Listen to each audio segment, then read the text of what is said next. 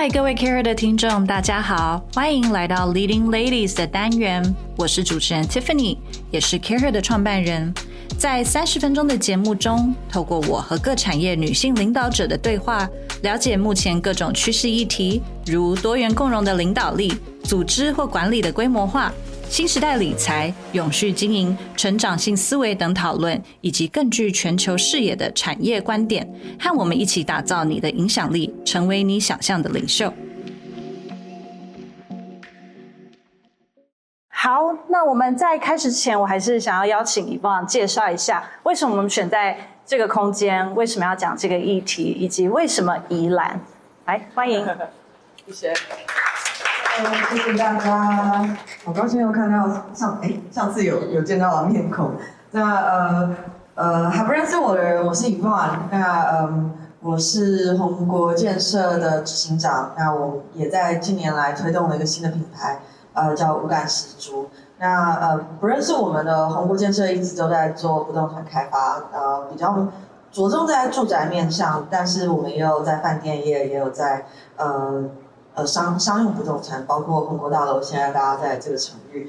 那呃呃，五感十足其实是我们新推出的一个永续品牌。那为什么会说是永续品牌？因为我们期待在空间里面可以朝着用绿建筑、健康建筑以及生活建筑、生活今天讲到呃的的不同面向，来让空间可以有呃更呃更宜居的地方。那嗯。这次在这今天在这个这个场域，其实是我们在宜兰的一个建案，叫做春月大地。哎，孩子，它叫 Eco Utopia，然后呃是一个四万五千平的基地。那呃在这里也是呃算是有这个机会让我落实一些过去的一些梦想、一些理想。那认识我的人可能也都知道，呃，在过去的十多年，其实。我我想跟 Budi 常常会有聊到相关的议题，也都是跟永续相关的议题。那怎么样在吃的部分，怎么样在种植的部分，可以让地球永续，让我们过得也可以活得也可以更健康，然后对环境也更安全。那甚至于让呃也可以过得更开心。那我想呃今天也很开很开心有呃三位。呃，在这个领域上面的专家们，那也可以跟大家分享怎么样在吃上面可以过得更好、更更有趣、更健康。那呃，所以就是也谢谢大家今天的莅临。那我把麦克风还给我们主持人。谢谢。好，谢谢伊旺。那其实伊旺有跟我们分享过，呃，如果大家有兴趣知道更多有关于绿建筑的话，也可以在我们的 Podcast 上去听啊、呃、Yvonne 过去分享过的。因为啊、其实在这一块，红果一直在推动嘛。那我们也因为 Podcast 才知道，原来你有时候在办公大楼里面感觉到昏沉。其实是跟你的建筑本身能不能呼吸有关系。好，那我们事不迟疑，我们就赶快来进入我们这一场啊、理想生活的永续新选择。那我们先请今天的 James，也是我们 Fika Fika 的创办人，那呃应该是北欧首首位把北欧咖啡引进台湾的。这位创办人，然后再加上今天我们也享受到很多 Fika 的新的最新的一款咖啡。那我们先请 James 介绍自己，以及你的永续关键字是什么？啊，大家好，我是 James，我是 Fika 咖啡创办人，二零一三年北欧杯烘焙赛冠军。然后我今天其实有带一款咖啡啊，然后这个咖啡是我们店里刚上市的最新款的哈，它很酷，里面只有一个大冰块，然后它其实。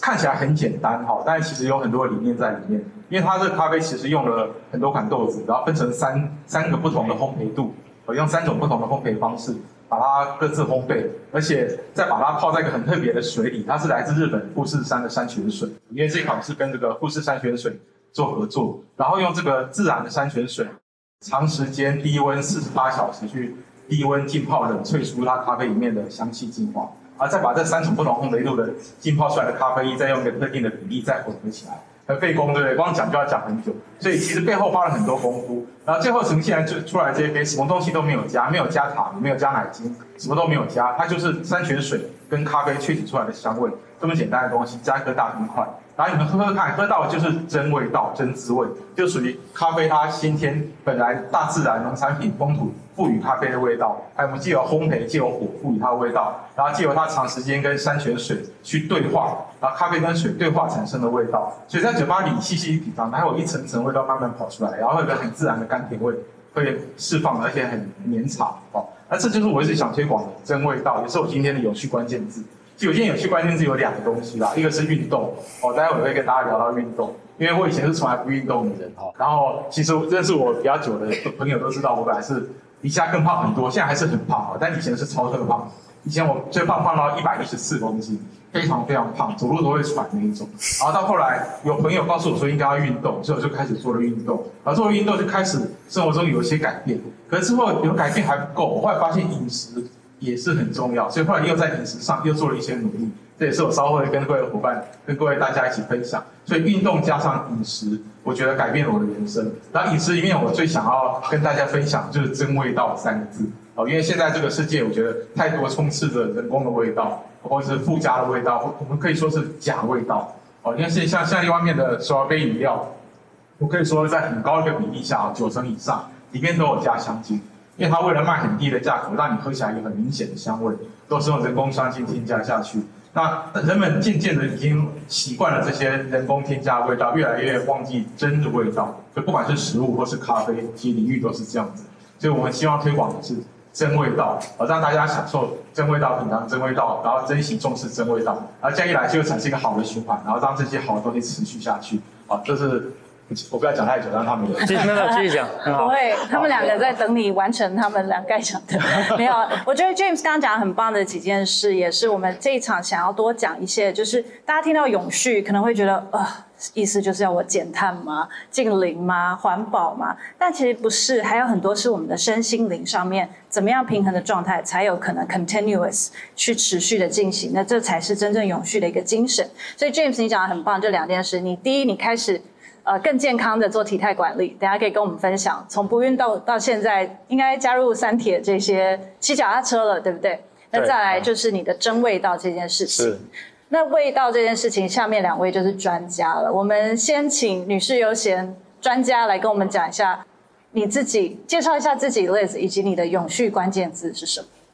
呃，大家好，我是 Liz，呃，我是 Taste 美食家的创办人。那我们做美食的内容创作以及电商。那我从事美食写作已经十多年了。那从呃这两年开始踏入了影音的领域，所以现在也在经营一个 YouTube 频道，叫做 Liz 的美食家自学之路。欢迎大家按赞、订阅、开启小铃铛，谢谢。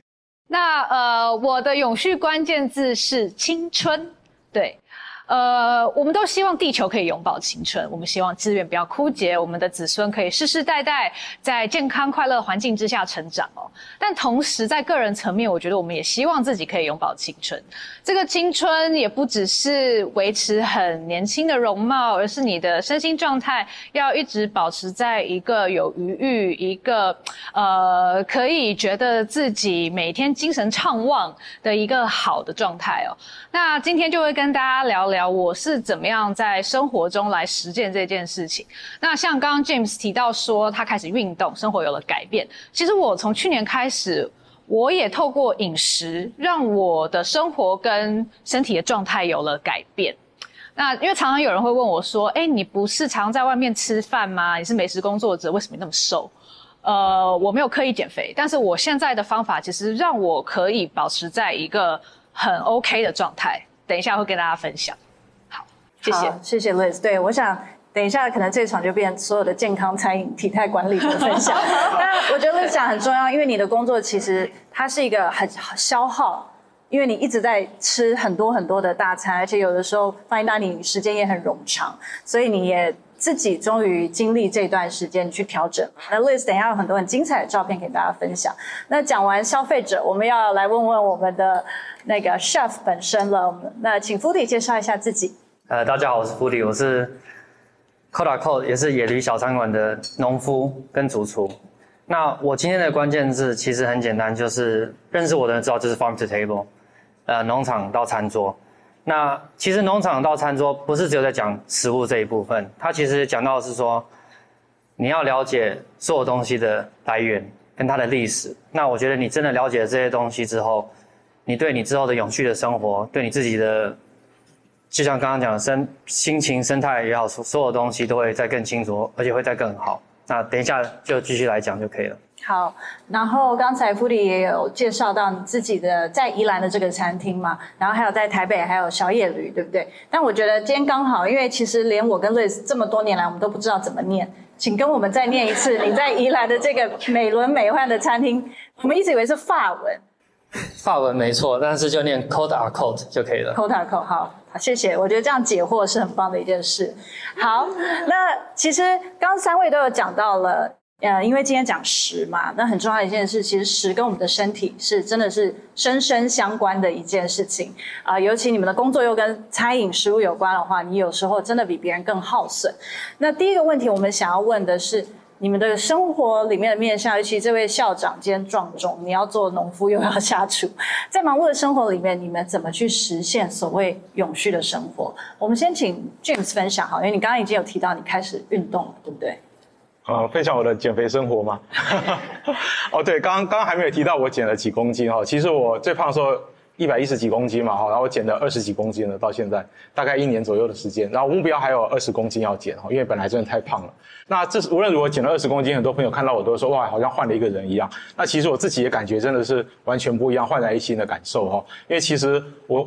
在这这中间有很多的心得可以分享，然后啊，白人我有从来没想过我会分享这些东西，因为一般我演讲都是讲咖啡哦，从来没有人会找我讲这这一类的主题。但其实今天既然讲的是一个永续、可持续的，其实健康的身体就是里面永续，我觉得最基本最重要的一个环节。因为健康的身体可以为你带来一个幸福快乐的人生，你也可以为社会、为经济、为环境做更多事情，让整个环境更永续。所以这个健康的身体，其实它是一切永续的最基础，所以我觉得非常的重要。那你要健康的话，就像我刚前面有分享的哈，第一个是运动，运动非常重要。可是只有运动够不够呢？其实不够哦，因为只要你乱吃，你吃的东西没有经过一个好的规划、好的思考的话，那你只有运动的话，你得到的还是可能会是一个呃，你看起来很壮，可是还是会有一些毛病的身体哦。所以饮食还是关键哦。但你只有吃好的东西，没运动也不太够。所以我后来的心得是，这两样要相辅相成，缺一不可。好，那我先分享我的呃怎么做怎么做运动好了。好，运动的话，我会把它分成有氧运动跟重训，重量训练两。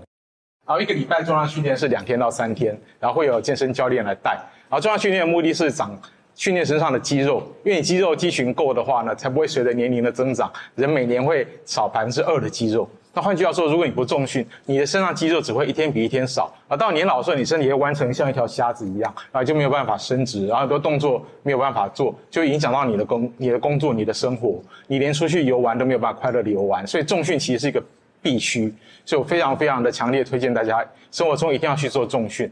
那重训其实不一定非得要到健身中心很贵的地方，你在家里用个简单的器材，其实也可以做重训哦。下下载一些 app，一些什么一天七日啊，一天七七分钟的 app 那种东西，你也可以在家里简单的做重训。那除了重训以外，跟重训同样重要的是有氧运动。有氧运动它可以帮你强健你的心肺，让你身体的循环更好。哦，所以有氧的话，我一个礼拜会平均会做三天的有氧运动。哦，然后有氧运动每次最好持续是四十分钟以上。像我的话，我会是慢跑啊，还有骑单车的运动交替。哦，然后现在努力的要增加游泳，不过我游泳还不擅长，哈，还在学习。那除了这两个运动，你一定都要有让它融入生活，变成一个习惯以外呢，同时如果你再加上饮食的做法，那我保证各位，你假如有太胖了，你就会变瘦；假如你本来不胖的，你身材会变得更结实、更苗条，然后曲线会更漂亮，因为身体会变得结实。一结实的话，该有的曲线就会出现，你的臀部会更翘，你的身体会更有曲线，整个看起来就会更迷人哦。然后体态、肤质、精神、身体状况、身心灵都可以获得改善。那饮食上呢？我个人也是经过一番的努力哈，然后最后发现最重要的重点哈，因为第一个就是蔬菜非常非常的重要，那其实这也是现在的趋势。现在大家很多人呃，现代人其实都越来越重视吃蔬菜啊，因为蔬菜其实第一个它是对地球的环境在永续上其实是最好的，在种蔬菜它的排氧量是最少的，然后它可以产生很高的产值，然后蔬菜里面非常多微量元素，可以提供你身体很多必要的矿物质啊，所以大家一定要每天要要吃很够的蔬菜。所谓的很够的蔬菜是多少？我一天吃七杯的蔬菜，那七杯的话，你可以去换算一下哦，其实很大量哦，就是每一餐都要一大盘的菜，而且这是以烫熟的菜为主。如果是生菜的话，体积要乘以二，哦，所以应该真的就是要吃这么多的菜，不要怀疑，每天吃大量的蔬菜，然后这需要一般的练习。但等你练习够后，你会发现，哎，这些菜越吃越好吃。我以前没有发现蔬菜这么好吃。啊，当然这延伸的还还有要延伸到一点，就是如何买好的菜。因为现在很多菜它是经由大量的农药、大量的快速的栽栽种，栽种出来没有味道的菜。哦，当然我个人吃过最好的菜就是旁边这一位先生他种出来的。哦，他在他的农场里面有机的环境，整个是有有机而且是有对环境友善的方式。他是故意去养蚯蚓，养在土里面，让蚯蚓来松土。然后再故意让环境里的鸟来当除虫剂，所以它不喷农药，所以鸟会吃蔬菜的虫。你再讲我就没有东西讲，再讲下去。OK，好，反正总之呢，你吃过这样子种出来的菜以后，就发现原来菜本身的滋味就这么丰富啊！你生菜抓一把一嚼，它就是什么香味都有哦，口感又脆，然后细致的味道很多很多。我们以前吃菜觉得味独嚼辣，那其实是很不好的菜。它可能是，譬如说水耕的，它泡在水里面种，它没有营养，吸收不到土壤的养分。啊，譬如它用了很大量的肥料，用了很大量的化化学的呃肥料啊，或是农药，这样种出来的蔬菜，那吃起来是没味道，对身体也没有什么特别的好处。啊，所以我我吃了很多的蔬菜，这点呢，我相信跟历史也有很多心得。真的，我呼应你，我可以跟你。这个互相呼应，真的。对，待会可以听刚刚历史的分享哦。然后第二点呢是糖类，糖类的话，基本上我现在几乎完全是不吃糖，基本上是不吃糖类。那糖包括两种东西，一个是 sugar，就是甜的这种糖。然后第二个糖是有字旁的糖，有字旁的糖其实就是淀粉。淀粉类的东西吃到身体里，跟吃你糖果的糖吃到淀粉里，吃到身体里，最后的反应是一样的哦。所以说淀粉我现在也是不吃，然后不甜的东西。含有 sugar 的东西，我现在也不吃啊。各位有兴趣的话，可以去网络上搜寻，去找一些最新的文献、文献啊，科学的研究，会发现其实糖这个东西对身体是坏处远多于好处，应该说根本就没有好处。好处会让你短暂产生巴多巴多胺，让你大脑觉得好像很愉悦啊。但是这后来我发现了一个取代的方法，比吃糖更愉悦，那就是运动。因为运动完，身体会产啊，大脑会产生大量的巴多胺，会让你有一种很快乐，好像吸毒后的感觉，就会让你下次又想再去运动，一阵子没运动，全身不舒服。这远比你吃糖得到满足更高太多太多了哈，所以吃糖除了让你短暂的产生巴多胺以外，其实没有其他的好处，而它会带来一个很直接的效果，就会加速老化。所以各位可以观察一下你身边的亲朋好友，有人特别爱吃糖的，每天都在吃甜点，都吃那种全糖饮料的人，他看起来可能会比其他同年龄的人看起来更操劳一点点哈。然后我希望没有找到在在座的人，好，因为糖真的会让人比较快速的加速老化，所以假如不想要快速老化的话，不要吃糖，现在开始不要吃糖，然后多吃蔬菜。然后再搭配我刚刚前面讲的重训有氧，两个交替交替轮流的话，一定可以给你人生带来一个全新的全新的业障。好，我们很谢谢今天我们的戒糖大师来跟我们分享这么多。但 James 讲到一个很重要的一件事，因为你的身体有感受到，所以你持续的在做。那你不管是大量蔬菜，或者是做很多很多是你自己开始下厨在做嘛，对，对不对？所以我觉得这个就刚好，的确，刚刚有一位要呼应你的呢，就是我们的 Liz。你在忙碌的生活里面，反而开始下厨了，是不是？对，我原本是很讨厌进厨房的。因为我是一个热爱在餐厅吃饭的人，身为一个 foodie，你要常常去踩点，然后要去探那些主厨新开的店哦。那但是呃，在疫情之中，这个状态慢慢改变了。呃，当然一开始是因为不能内用，你只能在家喂饱自己，所以开始要去学习怎么样在家做饭给自己吃。那再来是我其实自己的身体遇到了一个困难，就是我有胃食道逆流。那我大概是在三年前呃开始第一次发作。那一开始其实不太觉得有什么，不以为意哦。呃，直到去年呃有一天是我中午吃完饭想要吐，晚上吃完饭也想要吐。那个感觉非常糟糕，你会不想要吃饭。那我是从事美食工作人，我怎么可以讨厌食物？所以我隔天就马上去看医生，然后照了肠胃镜，那就再一次确认了我有胃食道逆流这个被我忽略的问题。那我就下定决心要积极的治疗它。这个是去年五月底六月的事情。那就在这个时候，我看了一本书，叫做《低酸饮食》呃，《低酸食疗护胃圣经》。他提倡了一个饮食方法，叫做低酸饮食哦，这是一个美国的呃医生叫做强纳森雅维写的。那我看了这本书之后呢，就觉得深受启发，很想要虔诚的执行这个方法，因为它里面讲了好多好处哦。那低酸饮食是什么呢？它就是希望呃你吃的食物不要刺激胃酸分泌。简单的概念是这样，但呃，它里面还隐含了很多现代的健康观念，呃，包括是我每天要吃大量的蔬菜水果，这个就可以呼应刚刚 James 讲的哦。那依据这本书，我每天要吃多少呢？要吃四百五十四公克的蔬菜以及两百五十两百二十五克的水果，它是用磅，美国的磅换算成公克来计算，就是一磅的蔬菜跟半磅的水果。好，那为什么要吃这么大量的蔬菜水果？首先是纤维，它可以呃像是呃清道夫一样，扫把一样去清理你肠胃里面的垃圾。那呃再来是其实。呃，红肉跟大量的油脂对你的肠胃很不好，它让你的肠胃消化的负担很大。那如果你要吃肉的话，你最好是选择白肉或是海鲜。然后油脂的摄取也要注意，因为这些都会加强食物停留在你的胃里面的时间。但蔬菜水果就不会，或是植我们说植物性饮食就不会。那我那个时候就呃想要遵循这个方法，再加上那个时候也是台湾最后一波疫情。很多人还是待在家里面，那我就决定依照这个大量蔬菜水果的模式呢，在家自己做饭。呃，在那个时候我还看另外一本食谱书，就是这个照片上面也有显示的这个，他是一位呃英国的犹太裔名厨哦，Otto Lengi。那他呃写了非常多本食谱书，那其中一本这一本叫做 Flavor，是在教你怎么样用蔬食蔬菜做出。有如风味炸弹一样的很美味的料理，然后我看了之后呢，就觉得哇，我不知道蔬菜原来可以做的这么好吃诶。就是说，其实大家一直会把美味跟动物性的食材结合，你会你想到一块牛排，你觉得会流口水；或你想到一只龙虾，你会觉得哇，它是珍饈。但是其实蔬菜的风味，还有它能够发挥的魅力，是远远超过你想象的。你可能先前都被动物性蛋白质给迷惑了，那那限制住你的想象力。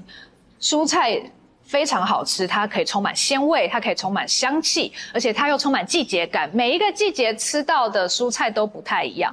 但是你说牛肉好了，它可能没有季节之分；鸡肉也没有季节之分；海鲜可能还有一点。但是如果是肉的话，老实说，真的不会有什么季节太大的转变。那所以就我就开始在家很认真的做各种蔬食料理哦，包括各位看到的的一些照片哦。呃，可不可以分享一下？那看起来，因为大家可能会觉得哇，这太专业了，我很难。没有，其实都是很简单。然后你只要买好一点的相机，拍漂亮一点的照片就可以。然后也想问你说，他 Ottolenghi 说跟蔬菜是跟炸弹般的风味，对，那做出来真的有炸弹般的风味吗？呃，当然人家是名厨，他的技艺比较高超，那我就是尽量去用一些我懂的美味的原则来做菜哦。比如说，呃，我还是喜欢会可能搭配一点点动物性的食材，比如说下面这个呃左下角的这一道意大利面，它其实是水蜜桃跟呃黄肉梨。还有用了我用了一点点的这个西班牙白猪火腿，呃，Serrano ham 去点缀它，然后调味的酱汁是橄榄油跟柠檬汁还有鱼露。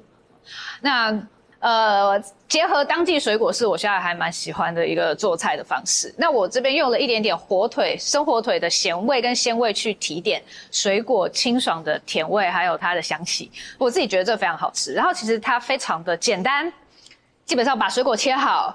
然后这个面煮好，然后把所有东西拌好，就是这是我的工作日的午餐。如果我待在家，我是可以花半个小时就就做好它。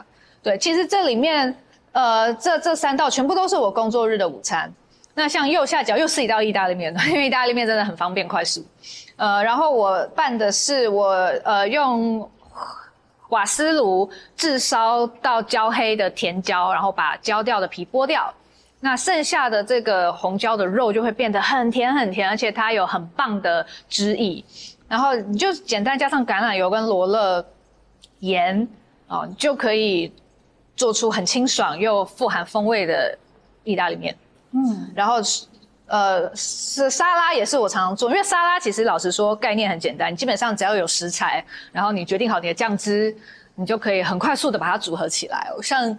这边都是我一些常备常备的东西，比如说像藜麦好了，藜麦其实我会一次煮多一点，然后把它冷冻起来。呃，一我我要吃的时候就是解冻一小份，然后加上现在夏天也常常有的洛梨，然后秋葵也是毛豆，我通常就买冷冻的，冰在冷冻库里面，你也是要解冻非常快，就是倒出来一把泡冷水，马上就解冻。然后有的时候我家里有些 cheese，比如说这有 feta cheese 这样子，再加上生菜，就可以快速做营养又健康的一餐。然后蔬菜棒也是，嗯。蔬菜棒也是，我觉得呃，尤其在现在还很热的日子，用一些当季的蔬菜，很简单的呃水煮，然后摆的漂漂亮亮，就觉得看起来很好吃。呃，所以呃，对我来说，这个方法的一个很大的好处，除了是我发现了蔬菜的魅力之外，我在没有刻意减肥的情况之下，我瘦了三公斤，最高。我原本已经是一个瘦子。所以我完全不要不需要减肥，可能 James 在那边听了会想要打我，呃，但是我台下应该也想，OK，好，但是我现在今天想要跟大家分享的是，嗯，呃，以蔬菜大过于肉的这个饮食方法，对我来说真的身体是觉得很轻盈，然后一个我从来没有想到的好处是，真的让我整个体态变变得很很结实跟清瘦。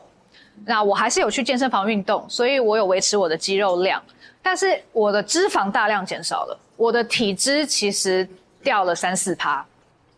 那大家知道减一趴的体脂是有多困难哦？如果你要减一公斤的脂肪，你是需要七千燃烧七千七百大卡，我只是靠多吃蔬菜就达到了这个目标。那当然，它对我的肠胃也很有帮助哦。那再加上我有一阵子是减少在外面吃饭，所以呃，肠胃有获得休息。那即便我现在已经恢复积极的外食哦，不过还是会调配一下频率。那即便我已经恢复外食的情况之下，我的身材也没有呃呃走中，就是我有胖回来一点点，但是还是比我在执行低酸饮型之前要瘦很多。对，还是有差了差不多两两三公斤。对，所以我我觉得真的很值得鼓励大家试试看，它会有你意想不到的效果，然后你会在日常生活中得到很多下厨的乐趣。嗯，我们很谢谢 Liz 跟我们分享这么多你啊、最近。在忙碌生活里面做了一个永续的一个执行。那其实刚刚两位不管是 James 跟 Liz 都讲到非常多蔬菜的好处，但是呢，我们来请蔬菜的 supplier 真的有农场的这位，刚才的表情有有点诡异的这位 Foodie 跟我们来分享一下你在忙碌的生活里面，因为康妮有讲到你的关键字是 farm to table 吧，你也有一个农场。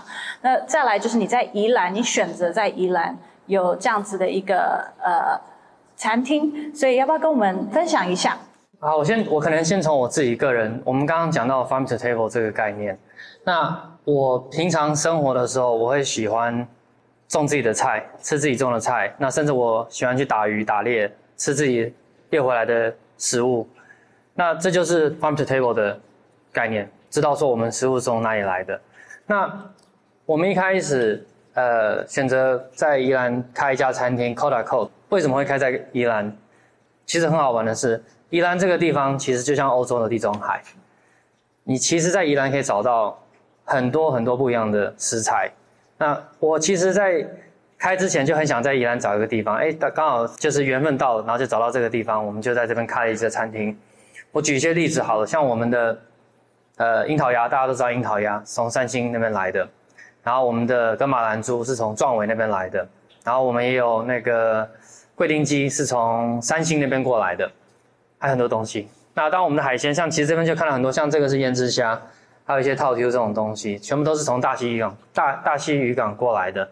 那还有不包括我们常常呃食材上会使用到的蔬菜，宜兰那边有水果，呃葱不用讲很多，然后其实还有很多小农在地的小农，我们都会配合在在地的小农跟他们买在地的食材，除了我们农场以外。所以其实宜兰这个地方，它其实，嗯，是一个很适合开餐厅的地方，但是我觉得也是一个很适合住的地方，因为有好山好水，有好山好水，你肚子一定会好的，因为吃的东西一定都非常的健康。你可以想想看，我们吃的猪，它呼吸的空气不是城市的污染的空气，它是台湾海边很舒服的空气。所以，呃，Cold to Cold Farm to Table 这个东西就是这样子开始实现出来的。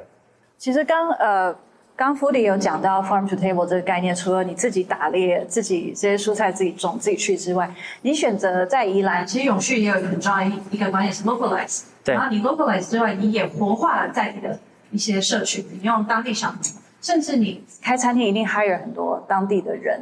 再多跟我们分享一点，因为选择在宜兰其实是除了食材以外，还有当地的社群啊、农夫啊等等各个的这些呃子。Sub community 都是可以去一起帮助你打造你想要打造这个。其实这个餐厅我们刚开的时候，很多人问我们说我们的概念是什么啊？我一个很烂的回答就是说我不知道，因为我们真的是要开了餐厅以后，你真的住在那边，你真的那边呼吸那边的空气，吃那边的食物，然后跟在那边煮当地的那边的菜，你才会知道。那也是因为这样子，我们也认识了很多当地的，不管是渔夫也好，然后或是说呃农夫也好。我举个例子，像我刚刚在跟 Liz 在聊。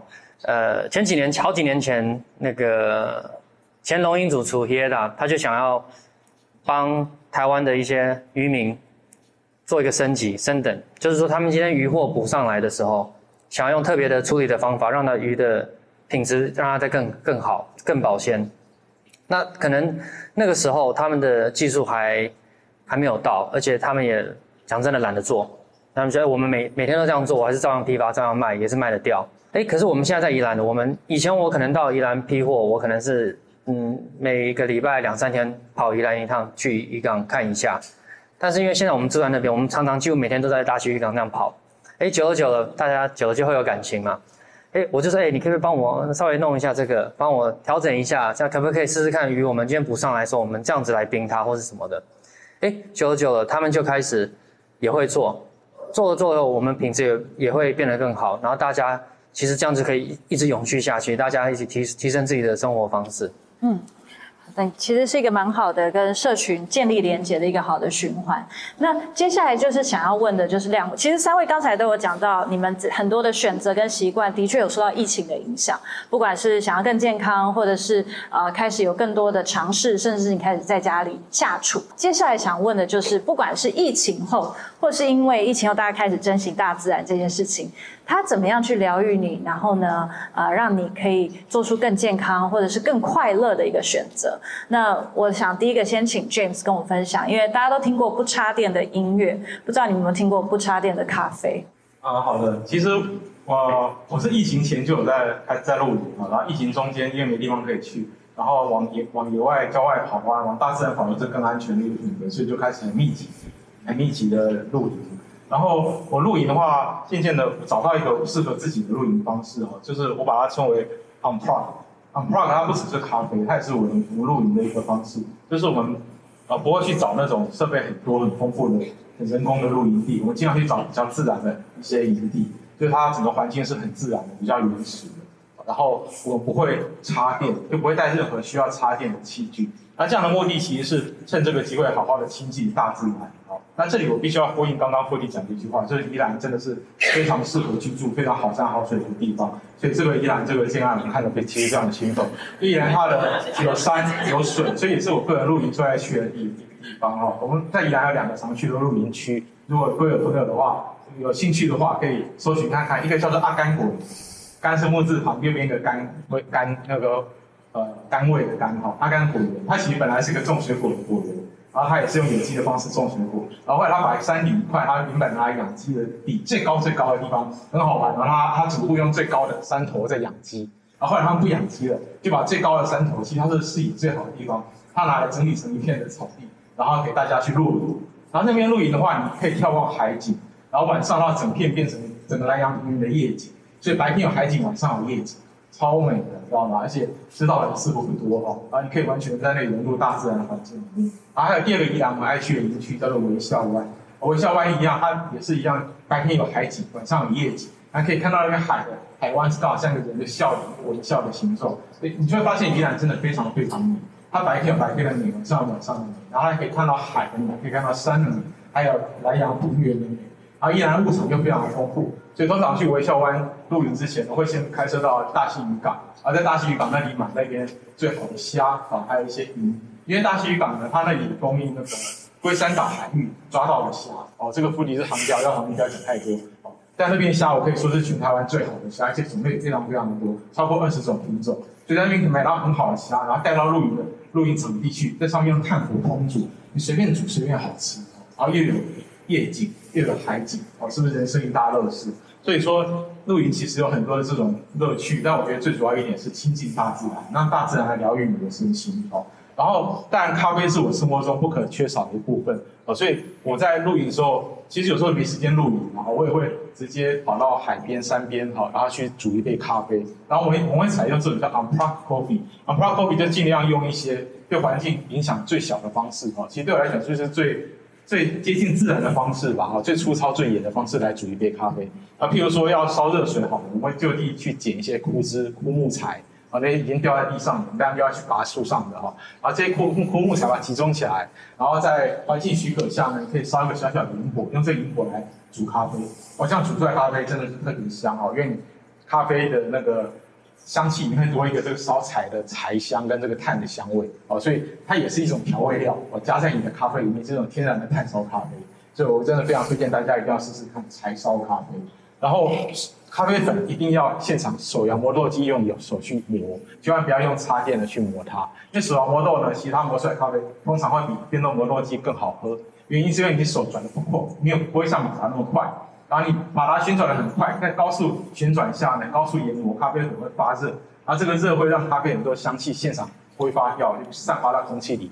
所以白话讲就是研磨速度越快，越减损咖啡的香味。可是手磨豆机因为手转很慢啊，所以是个慢速研磨。慢速研磨以后或者不会发热，不发热的结果就是保留更多的香气，所以冲出来咖啡会更好喝。然后 unplugged 咖啡还有一个重点是呢，不要使用滤纸。很多人冲咖啡会去买滤纸，然后把咖啡粉放在滤纸里去冲。然后我推荐大家不要用滤纸，因为你每用一次滤纸，就有一棵树为了做滤纸而被砍掉。啊，我是觉得这个很浪费，因为滤纸用一次就要丢掉了，其实会觉得蛮难过的哈。这个用只冲一次咖啡，我就要丢掉一张滤纸，所以我是建议大家去购买一种叫做金属滤网。它现在有网墨做的非常非常非常细的一种金属的咖啡滤网，啊这滤网可以无限次的重复使用，然后它没有任何的消耗。你把咖啡粉放里面，代替滤纸去冲，冲完咖啡以后洗干净晾干，下次又可以再使用。所以我都是使用金属滤网来代替滤纸，而且金属滤网冲出来又比滤纸更美味哦，所以很好玩哦！只要你往有趣的方向做，做出来都会得到更好的回报。像刚刚说，我们为了节省燃料，我们要捡枯枝来烧，结果多了碳碳香。碳烧味。那我今天不用滤纸，不用金属滤网的，它不会过滤咖啡的油脂。那咖啡你知道，它里面很多芳香物质是在油脂里面，它油脂是带有各种各样香味。可是你用滤纸去过滤的话，滤纸会把这咖啡油给滤掉，那就少掉很多的味道。那你用金属滤网，让咖啡的芳香油脂可以通过，可以到，可以通过这个滤网的孔，会到达你的杯子里面，所以你喝到的香味会比用滤纸咖啡大概平均都百分之十五到百分之二十五。这是体感上的，体感上多大概将近两成的香味。所以咖啡会更好喝，哦，所以用金属滤网，不要用滤纸，然后尽可能呢用现场的枯枝木材来做柴火。那没有办法用柴火的话呢，那我建议大家用一种东西叫做气化炉。因为气化炉只要有很少量的煤油或去渍油，就可以燃烧很久很久，可以让它露营一百次，只要一点点的油，你就不用去买一些罐装瓦斯，因为是罐装的东西来增加环境的负担。啊，用这样比较永续的方式，然后就可以在大自然里面享受一杯很香醇、很自然的咖啡。然后最后就是咖啡呢，尽量买好一点的咖啡豆。所以好一点的咖啡豆，就是它是来自于那个名声比较好的、比较永续方式。啊，当然这是最好的。就是我是说，咖啡园的话，可以挑选一些比较呃比较有名的咖啡园啊，他们通常会在环境保护上做得更好。那这样它咖啡香味也特别好。啊，比如说举个例子，我个人很喜欢哥斯达黎加一个咖啡农场，它叫做拉曼尼塔。中文叫拉米尼塔，而这咖啡农场呢，我去造访过。他为了让动物可以穿越他的咖啡农场，然后特地留了动物的通道。而在咖啡农场里面还设了小学、设了教堂、设了幼稚园，照顾里面的员工。他们工作的时候可以在就医，在里面照顾小孩，或者受伤可以就医，就在在农场里就医。啊，里面还有球场，让他们的咖啡员工这样子可以打球。好，然后这一切都是顾及了他们的员工，顾及了那边的环境，顾及了生态。结果就是他的咖啡比人家更好喝。很妙哦，所以他做的也是一些有趣的事情，可以导致它的品质更好，所以就可以挑选这种好的咖啡豆。它好的咖啡豆因为本身味道就很丰富了，所以你这样用很自然的方法冲煮出来，你也不用去加糖、加奶精。啊，不好的咖啡你直接喝很苦，没有味道，不好喝也不会干，你就只好加糖，加糖不够味再加一点奶精，再不够味加个香草糖浆。来到星巴克我要一杯香草糖浆，再加个焦糖，再加个什么东西，就加了一堆东西，其实都是为你的健康带来负担。所以最好的咖啡是什么都不用加，他，去品尝这个真味道，它来自大自然的真味道就足以让你满足，而且用一些有趣的方式来享受这杯咖啡。然后在一个好的风光里，尤其像我很推荐南阳这种有好山有好水又有好的海洋又有好的平原，在这里地方这样享受一个 Umbrella Coffee 真的是非常的享受。像我这个照片就是在都是应该几几乎都是兰阳南阳平原或是那个宜兰的海边拍摄的，因为环境真的是有一杯好咖啡的话，会让你的好咖啡的滋味再加成，你会觉得是两倍的。推荐给大家试试看。可不可以请最后请那个 James，因为我觉得大家听了应该都跃跃欲试，再跟我们介绍一下需要拿哪哪些简单的器材，好不好？你刚刚说的金金属滤网，对不对？还有什么？啊，其实最简单的话，像各位假如会手冲咖啡的话，哈，就很简单，就是停止使用滤纸，不要再去购买滤纸。你可以上网去搜寻“金属滤网”这四个字，然后用一种金属的过滤网来代替滤纸，这是最简单的方式，立刻可以提升你的咖啡品质，而且可以让你的咖啡是更往有趣的方向，为地球更尽一份心力。因为从此以后再也没有一棵树是因为做你的绿植被砍掉的。哦，所以我觉得觉得第一个是用金属滤网来做手冲咖啡，这是很简单的。然后再来呢，像我的话，我个人很喜欢用一种叫做摩卡壶，就上面照片这个咖啡壶，对，上面有它咖啡正在壶里面喷出来的样子。而这个是意大利人呢，每个家庭家家户户都具备的一个咖啡壶，哦，而全世界已经卖出三点三亿只。啊，是一个很伟大的发明，我个人觉得啦。不过在意大利以外的国家没有这么普遍，没有这么知名。可在意大利，这个每个家庭的厨房里至少会有三只摩卡壶，不会只有一只。你知道为什么吗？因为它会有各种不同尺寸，大只、中只、小只。那我曾经问过意大利人，为什么你厨房里要这么多只咖啡壶？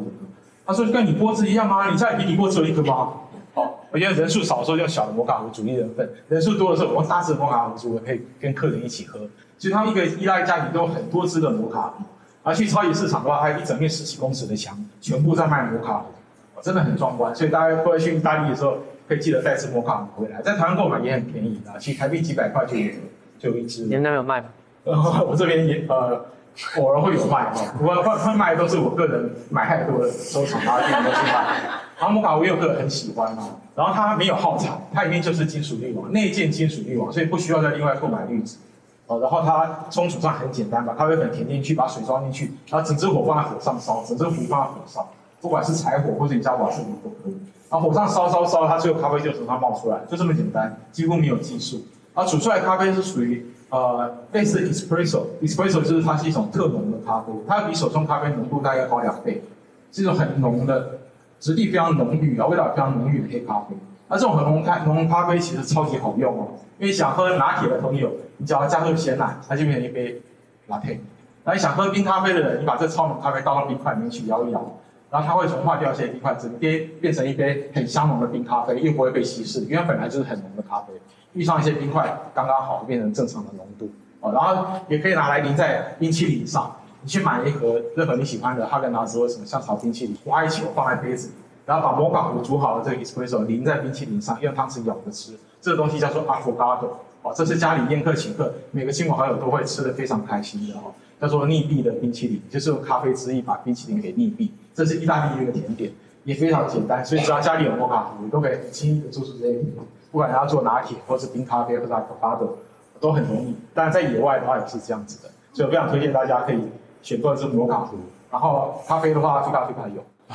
谢谢大家，很谢谢 James 的分享。那这些不插电咖啡真的应该在生活里会让大家觉得非常的疗愈。那其实刚刚讲到，因为疫情啊，有很多很多的趋势，像露营啊，或者是开始呃用更永续、更疗愈的方式来过生活。那我想接下来想请 Liz 来分享，因为因为疫情，你也观察到了所有这些 Fine Dining 的名厨也开始往舒适，就像你刚刚讲的去做一些改变。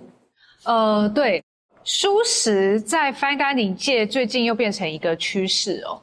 那在国际上面的一个领头羊就是纽约的米其林三星餐厅 Eleven Madison Park，他也曾经拿过世界第一餐厅。那他做了什么事情呢？在二零二一年疫情后，他重新开幕的时候，他把自己变成了一间素食餐厅，啊，全素，不再使用任何肉类跟海鲜。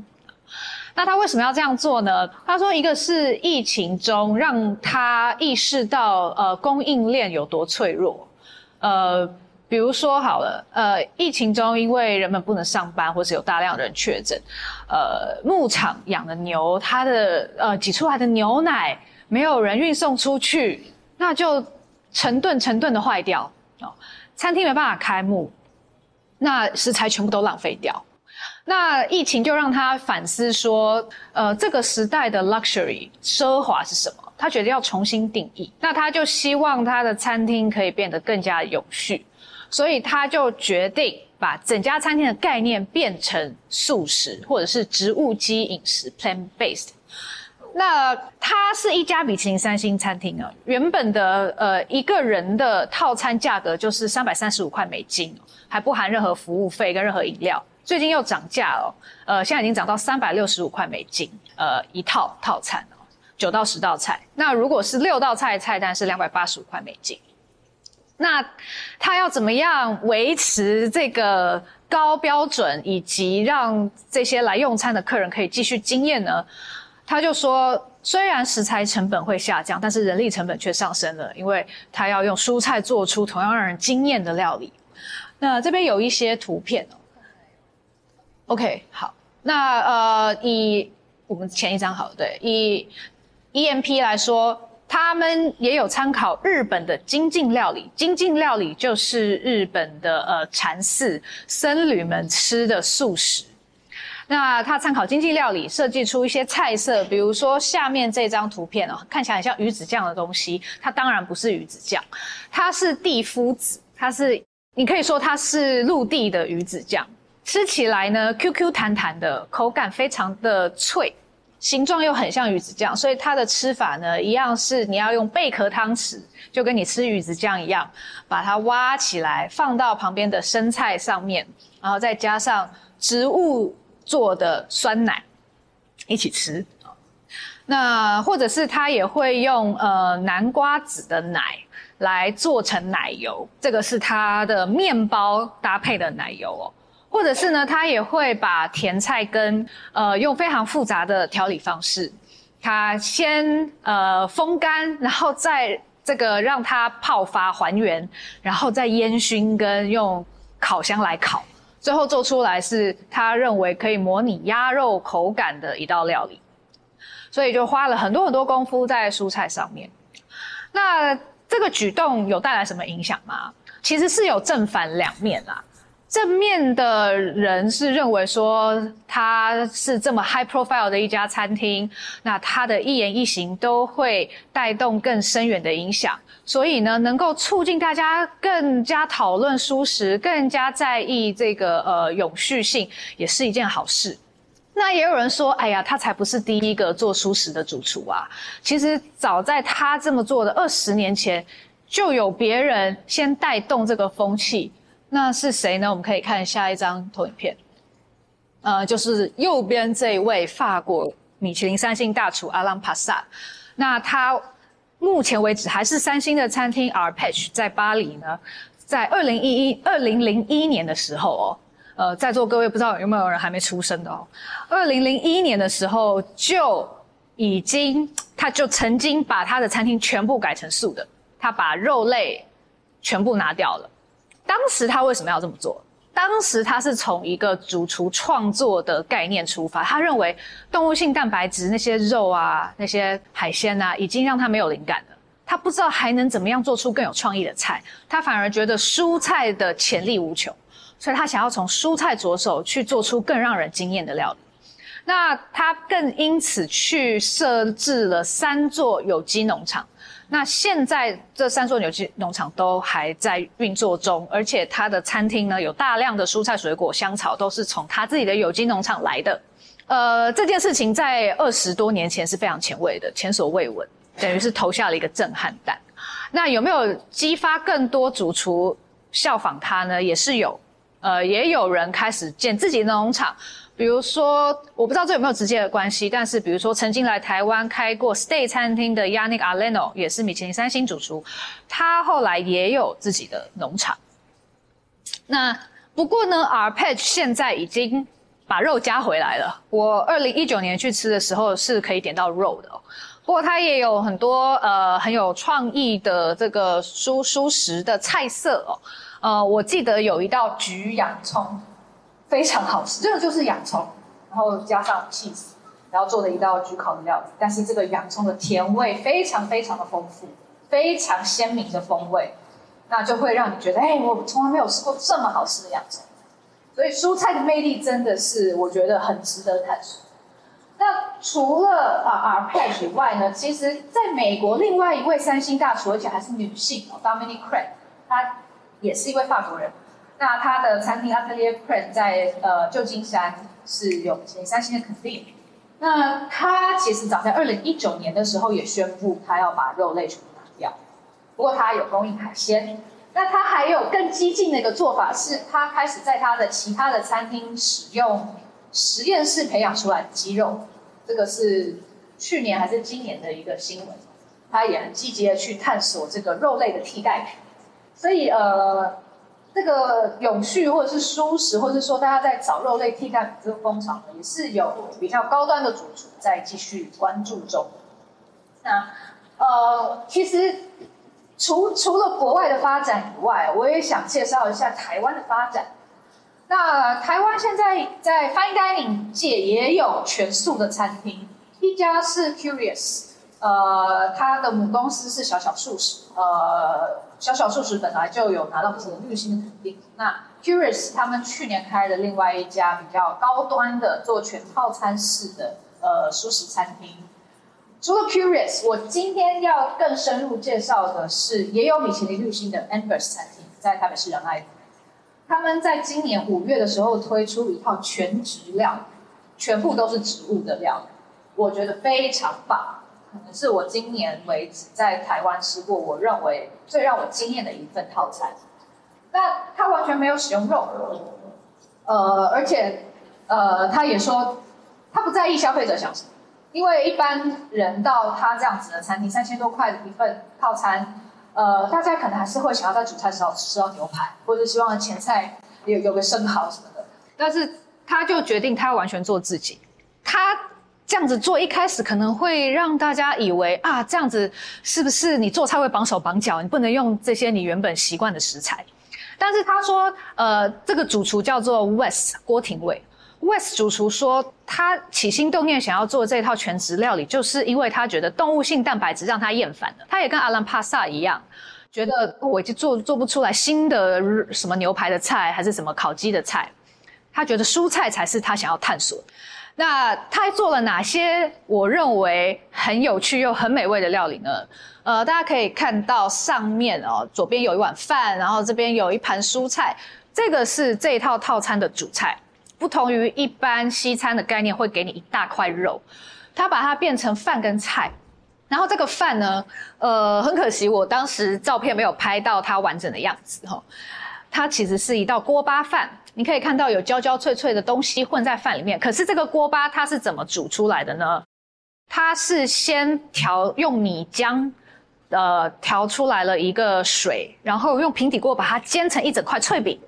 在出菜的时候，整块脆饼是放在这个土锅上面，然后服务生会在你面前把这个脆饼敲碎，然后你就开始搅拌，搅拌。那他为什么要这样做？是因为他觉得你直接用土锅炊饭哦，那个锅底能不能做出锅巴，其实是很考验这个功夫啦。但要怎么样确保锅巴一定会存在？他就干脆先做锅巴出来。然后把它放进去，超好吃，因为这个锅巴真的又鲜又脆又香。然后他再用这个催芽的芝麻油拌，还有拌上了竹笋丁，跟这个米饭一起，就是一道我们吃起来觉得很熟悉，但是他又用他的创意达到一个新层次的美味的一道菜。然后搭配的这些蔬菜呢，也都很有趣哦，有有一些呃原住民的野菜，比如说飞机菜。啊，然后也有当时当令的，比如说丑豆啦、呃秋葵啦，然后还有这个剑笋啊等等的哦。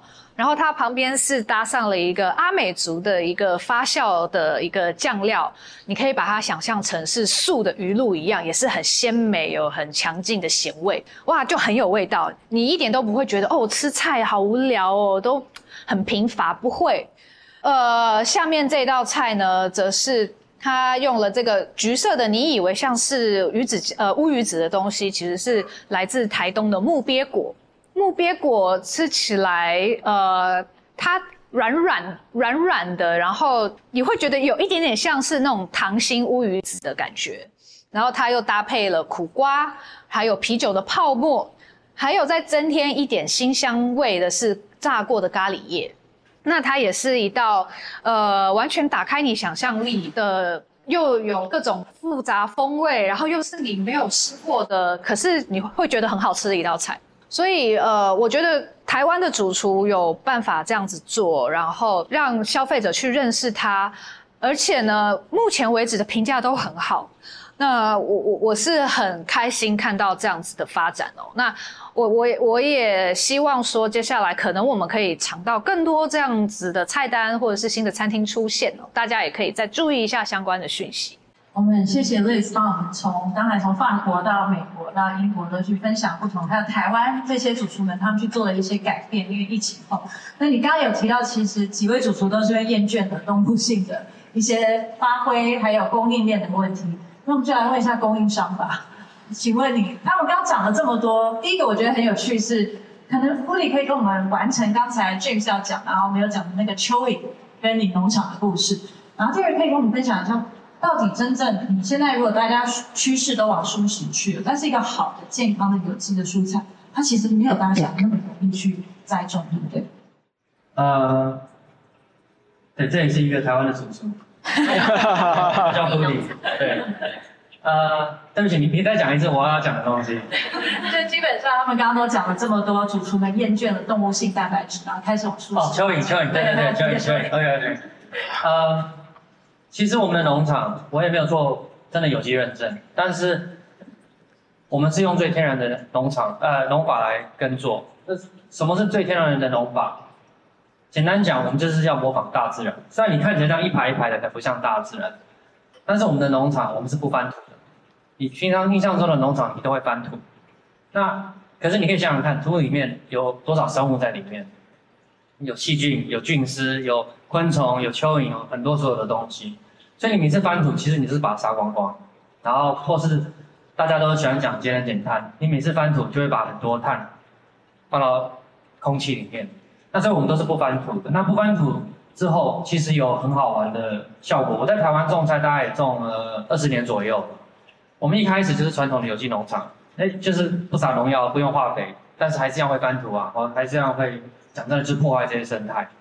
可是有一年，可能我因为我我很喜欢找最原始的方式跟最有效率的方式，我就常常尝试看看这种比较有趣的做法。所以有一年我开始我就不翻土。先不要讲作物的好跟不好，那一年其实呃我可能才不翻土，可能超半个月左右。我记得那时候台风有来，台风来，平常台风来你可以想象农场都是就是可以去那边游泳嘛，都是淹水的状态。可是我们那一次台风来，呃第二天水都排水都排光光了，而且我不翻土，所以很多人觉得说怎么可能？那可就是有可能，就像 James 刚刚讲的，因为我有很多蚯蚓。它就会挖很多地道，有的没有的，然后或是我有其他的生物会吃这个东西，然后哒哒哒哒哒哒哒，就是正常的生物链。所以说你看嘛，我们今天去山上或去野外，台风天的时候，那些山虽然可能会第一天会很多水，哎，可是第二天水都排光光，因为这就是最天然的方法。那我们的农场就是有点，就是希望说模仿这样子。那其实你看，你看很好玩，我们这边是用最传统的方法，可是你看我们的菜，其实长得真的很漂亮。大自然有大自然的规则，我们有时候不要太强硬去改变它，去模仿它。它的这这是最完美的东西，我们就继续用他的想法来做就可以了。那第二个问题是什么？你刚因为刚刚其实有讲到舒适的趋势嘛？那假设将来大家也开始想要往更健康，然后以植物 base 为主的餐饮的话，但是像你这样子种菜，其实不是那么容易可以去大量。好，呃，我先讲一下，我的菜不是吃素的，我菜是吃肉。我们的菜的施肥方法其实很好玩，很多人都是买一般的有机肥料，但是我是买原物料，我会拿一些废物的东西，比如说剩下来的鱼渣，一个鱼的工厂里面，它可能鱼去下来有一大堆骨头啊，剩一些边边的肉啊，哎，那个再把它呃调理一下，然后做成粉，其实撒在土里面，这个东西是最好的东西，因为其实古代人就是这样子，你可以想想看，一个大自然一个森林。可能有一只鹿在那边走一走啊，被猎人打到，还是说他自己摔死了？他死在那边，他躺在那边，他其实就是肥料。它就是这个循环。那我们的农场其实就是这样子，这样这样子在循环的。我们会用很多最原始的东西，不管是呃蚯蚓，我们其实刚刚就讲到蚯蚓嘛，蚯蚓的就是它大便好，它其实是最好的、很好的东西，里面充满很多很好的细菌。那还有刚讲的鱼粉或者说骨粉，很多矿物质，然后或是说，甚至我们会我会买很多，或是自己做堆肥，这些东西也是也是把一些原本废物的东西把它加回去。那你说你刚刚问题是什么？但是我觉得就照你，好，其实大家搞定，对，照你想要分享，因为其实我觉得其实这种东西，我知道大家市场上看到很多，呃，最近大家很想看到素食的东西，我。我我不能说我是他们的反派，但是我觉得每一个东西都有每个东西好跟不好的地方，就像养殖动物这些东西，有好的养养殖的方法，那有好的回收它的方法，这些东西其实都是用用呃正面跟有道理的方法来做的话，我觉得都是好的，然后都是一定是可以提供给全世界大家可以吃到饱，像 James 吃那么多菜的这种人，就可以吃到 对。对，其实刚刚他们两位讲了很多东西。呃，就像库里讲，其实平衡是最重要的一件事情。所以最后也因为时间关系，等下会让大家可以 networking，可以自己再问问题。最后想问三位讲者是：你的理想生活少了“永续”两个字，你的理想生活的永续新选择是什么？那我们请库里去延续你刚刚讲的话，因为像你刚刚有提到你们农场现在的状态是什么？那你们接下来想要往什么方向去走？其实农场啊，第一个农场，我今年终于 hire。请了一个人，因为之前菜都是我自己一个人在种的，那我们现在有多一个人在继续种，所以我们可以再扩大，再做更多东西。那这个以外呢，我在这几二十年来也得了很多经验，我也认识了很多其他农夫。我们的新方向、新选择这个东西，我觉得就是持续这个 farm to table 这个概念，把食物跟我们的嘴巴拉得更近一点。我所谓更近一点的时候，我们当然都吃得到，可是很多人现在都不知道这个东西的来源是什么，因为它来源是好跟不好。那我会建议大家未来，假如说你认识一个好的提供的，比如说你很喜欢跟他买香蕉好了，真的是跟农夫，不是跟中盘商，真的是跟农夫。我建议大家都跟他买，多支持他，久了久了，他才可以，不管是研发也好，或是说哎，散发他的好的滋味也好，我觉得这都是好事。所以我觉得台湾还是一个很年轻的国家，这些东西我们都做得到，我们都有。可是我们要多支持。那即使有些小农他有时候做不到，没关系，再给他一个机会，哎，就之后再来找他或什么之类的。就是我觉得不要把这个东西断掉，然后多认识他们，多了解说他们耕种的方法跟他们的理念是什么，然后再做自己的决定。很多东西就像，呃，现在市场上很多不一样的产品，我觉得大家今天会想要来听这个东西，都对这个永续很很很在乎。市面上很多新闻，很多东西，很多想法，我觉得自己去研究，自己去参考，然后放在你自己身体里面，你觉得舒服就好，这个是最重要。就像你刚刚讲的，就是有一些在地的小农会一直持续有在买，你其实支持他，他可以优化他的产品，甚至可以去再去研发。那 James 呢？你的理想生活永续新选择是什么？OK，我的理想生活永续新选择是提供、支持与推广真味道。哦，那我说明一下，因为我自己是餐饮业者，我也是饮料店的经营者，所以我自己的话，我会从以身作则，从我们店里开始，我们的供应商我会去找是好的，对永续这些有这个心、有这个做法、有这个意念、想法跟做法的这些供应商，选择这种好的供应商，然后这是我们自己先提供。真味道，所谓的真味道，就是你吃到的是食物跟咖啡它真实的、天然的、本来的滋味，而不是用外来的方式加下去的假味道。那现在外面的加下去假味道真的太多了，让我觉得很忧心忡忡。因为各位只要到便利商店随便拿起一个微波食品，翻过来后面看它的成分表，它成分表其实都很长哦，你会发现它可能有八百个字、一千多个字，但一大堆你看不懂的化学物质，像它里面的颜色，它会加色素让它的红萝卜变得更红，然后会有一些抗氧化剂让它在常在那个温度下比较。不容易臭酸，然后会加了很多的甘味剂、甜味剂，甚至有奶香的东西，奶酱会加了奶香粉，让它奶味更香，有各种各样的添加。而这些添加呢，就让现在的人们的味觉麻渐渐的麻痹了，而渐渐习惯了这些人工的添加的香精的味道，而渐渐忘记真正食物的味道。所以我先从自己提供真正的食物的味道开始。可真正的食物味道它是细致的。啊，它必须要好的食材，必须要好的供应者，所以这是必须要很多人的努力，然后它成本是比较高的啊。但是我们可以提供好的食物，然后教我们的消费者或教我们身边的人怎么分辨跟品尝这个食物本身本来就有的天然的味道，它不是添加的，是颜色也是它本来的色泽。哦，然后从这种自己以身作则开始，先从提供开始，然后再来是支持，我支持其他的这些供应业者，然后甚至于我尽量去采买是这样的理念下做出来的东西。因为现在外面的大多数饮料店，只要是平价一点的手摇饮料，很多都有使用香精，使用香精是合法的，并不是非法的。啊，但是香精它就是个。不好的假的味道，它是人工附加的味道，所以我们会去找没有用香精的，比如说它的茶叶是天然的，是没有附加香精的茶叶的这种茶饮店，我们去购买它的东西，即使它比外面价格一杯贵了二十块，贵了三十块，但是我们去支持它。所以除了自己提供外，第二个是支持好的理念，支持真味道的提供者，而第三个是推广，尽可能利用我们跟客人面对面的机会，或是跟我们的亲朋好友面对面的机会，去带他们比较，比较让他比较真实的食物味道跟这种。Fake 的外加食物味道的食物，它的差异是什么？那我今天特别想要分享一点是，其实，在咖啡哦，咖啡豆现在也有添加香精的咖啡豆，它用各种各样的名义，很多人奇怪的，譬如说什么呃橡木桶处理、红酒桶处理咖啡，而这些咖啡的香味非常非常的刺鼻，非常的浓郁。好，然后最简单的分辨方法是这样的：这种一杯咖啡呢，闻起来可能有什么水蜜桃香，可能有很浓郁的果酱香，然后不小心，万一你在车上打翻的话，过一个礼拜你车子里都还是那股味道。